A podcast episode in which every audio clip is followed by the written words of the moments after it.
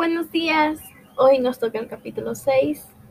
El tema es tipos de libros.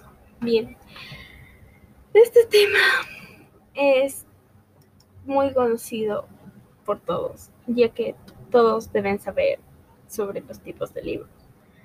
Bien, comencemos. Existen varios libros, por ejemplo, los libros científicos, los de literatura, los que sirven para viajar, las biografías, libros de texto, libros de gran formato, monografías, referencias digitales, de todo tipo. Así que existen varios géneros para cada tipo de libro. Así que, bueno, hoy les voy a decir ¿Por qué se crean todos estos libros?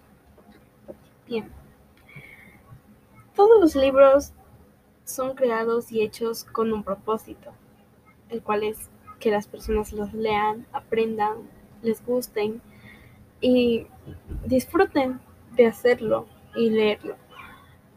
Así que, si bien algunos libros sirven para ámbitos educativos, enseñanzas, escuela, colegio o universidad.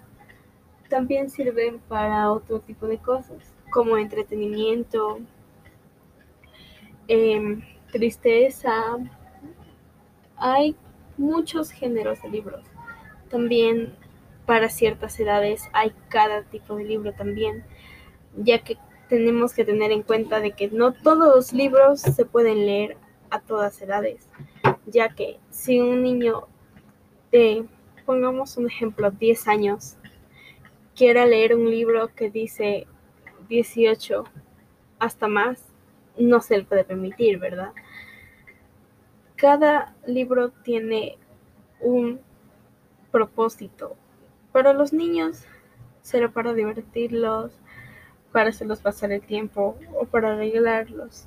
Igual para todas las personas pero tenemos que tener en cuenta de que no todos los libros sirven para lo mismo, ya que hay muchos libros que sirven para otra cosa.